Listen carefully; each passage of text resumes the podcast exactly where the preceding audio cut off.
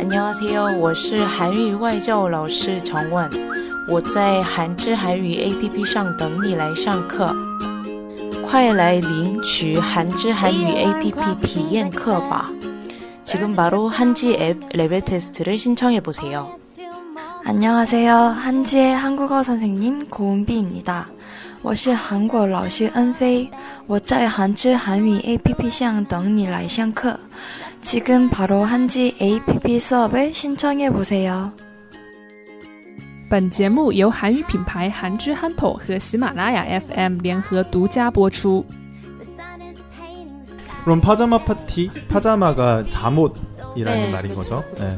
그 파자마 파티 할 때 보통은 그 드레스 코드를 이렇게 정하기도 하지만 또 각자 뭐 하나씩 들고 와라 이런 거 아, 있잖아요. 맞아, 맞아. 뭐 혹시 그- 이번엔 뭐 있으신가요? 이번엔 저희가 선물을 일단 무작정 사, 샀어요. 사요. 만 원짜리로 선물을 사서 이제 게임을 해서 제비뽑기를 한 다음에 그 선물을 가져가는 거예요. 그래서 친구들은 아직 모르지만 저는 비타민을 이제 나이가 있어서 네, 종합 비타민을 선물로 좋아할지 아직 잘 모르겠어요. 네. 아 근데 만 원 이내니까 서로한테 부담도 안 되고 맞아, 맞아. 되게 좋은 것 좋은 같아요. 것 같아요. 네. 음.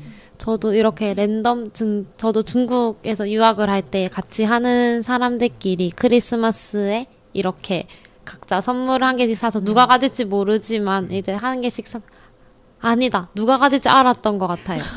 마 마니 마니또라고 네 이렇게 미리 제비 뽑기를 해서 일주일 정도의 시간을 주고 제비 뽑기를 해서 그 상대가 좋아할 만한 선물을 사서 그때 교환하는 그런 걸 했었는데 되게 금액도 일정 정도 만 원? 이렇게 저희는 50위안 정도로 해서 되게 안 부담스럽고 그냥 그래서 되게 재밌고 그렇게 받은 선물이 더 의미가 있었던 것 같아요. 네. 어떤 선물 받았는지 기억나요? 저는 제가 그때 가위에 눌려서 악몽을 꿔가지고 아이고. 좀 혼자 못 자고 어. 계속 무서워하고 이런 적이 있었는데 그래서 언 같이 있던 언니가 드림캐쳐를 선물해줘서 되게 좀 기억에 남고 제가 좋아하던 캐릭터가 두명 있는데 제가 같이 여행 갔을 때 한 명밖에 못 싸워서 어. 되게 한 명을 놔두고 속상했는데 또 그 다른 캐릭터의 한 명이랑 이제 드림캐쳐 이렇게 받았는데 되게 감동이다. 되게 제생 각을 해줬다는 게 너무 티가 나서 예. 정말 감동받았던 것 같아요. 엄청 세심하게 챙겨주셨네요. 그쵸. 와. 그래서 같이 짧은 편지랑 함께 받으니까 이제 훈훈한 연말 연시에 아주 따뜻해지는 선물이었던 것 같아요. 네네네. 자, 지금 이제 마니또라는 얘기가 나왔어요. 지금 네네네. 이제 중국 청취자분들께서는 마니또라는 말이 뭔지 모를 거예요, 아마.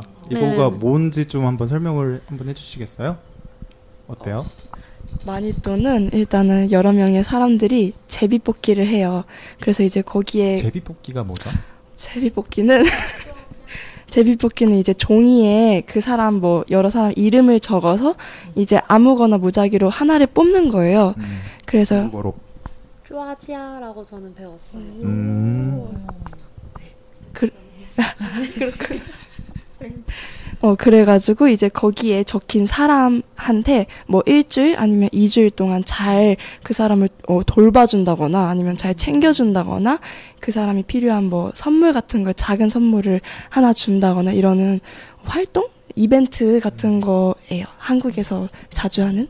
대신에 당사자한테 들키면 안 되고 맞아 맞아 맞아. 중간에 혹시라도 들키더라도 당사자가 모른 척 해주고 끝까지 넘어가면은 또 그 재미가 맞아. 있죠. 이거 들키면 어떻게 되는 거죠? 들키면 실패하는 거죠. 네. 음, 예, 벌칙 이런 걸 정해놓기도 한다던가 아니면 이제 뭐 네, 벌칙 저희는 보통 이런 마니또 같은 거를 뭐 MT, 뭐 OT, 뭐 이런 거 가서 많이 했던 것 같아요. 그래서 선배들이 후배들 아, 어, 맞아, 마니또를 이렇게 챙겨주기도 하고 그랬던 것 같은데, 음. 근데 그거는 거의 막 1박 2일, 뭐 2박 3일 맞아, 이렇게 짧게만 했었는데 뭐 일주일 뭐 이렇게 한 적은 없어가지고 이거를 일주일 동안 어떻게 숨길까 네. 싶어서요. 저는 이제 처음 접했던 건 이제 고등학교나 중학교 때 처음 이제 학급에 들어가게 되면 다들 모르는 사이잖아요. 그래서 한 반에 서른 명 정도 있으니까 그 제비 뽑기를 통해서 마이도 정한 다음에 일주일 정도 이제 몰래 도와주고 이제 마지막에 들킨 친구들은 뭐 벌칙을 받는다던가? 성공한 친구들은 이제 성취감을 얻고.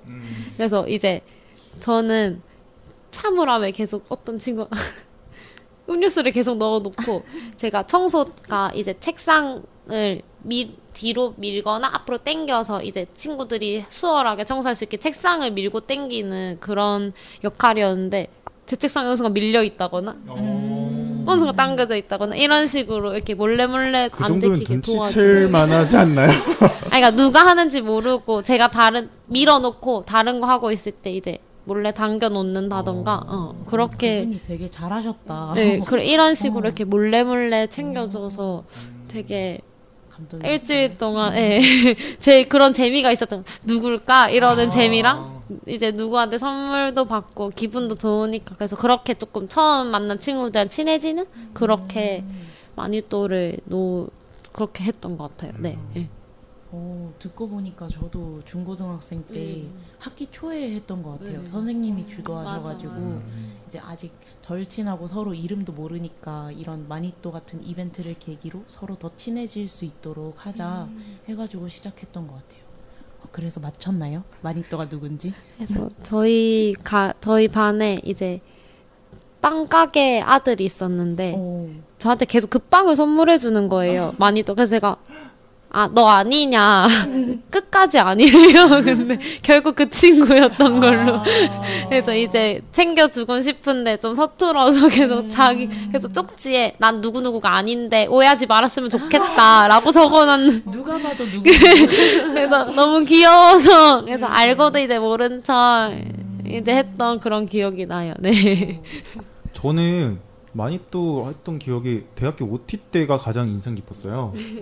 대학교 OT 때 어떤 선배가 어, 어떤 이제 선배가 이제 후배들 이제 많이 또 해주는 그런 건데 막 안주를 계속 챙겨주는 거예요.